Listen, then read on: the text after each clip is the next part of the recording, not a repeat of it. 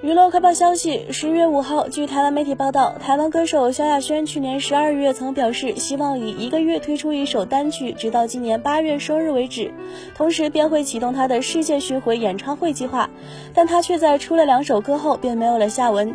萧亚轩在社交网站上有感而发：当你想认真做一件事情的时候，当你的团队不给力的时候，你该怎么做？不过我还是会做好的，但是你们可以给我一些意见吗？怎么做？他表示希望粉丝帮忙想个办法，结果粉丝也替他感到紧张，表示可以与团队加以沟通，否则便更换团队。又建议他可以换个更给力的经纪人协助，甚至有粉丝建议他可以问问蔡依林。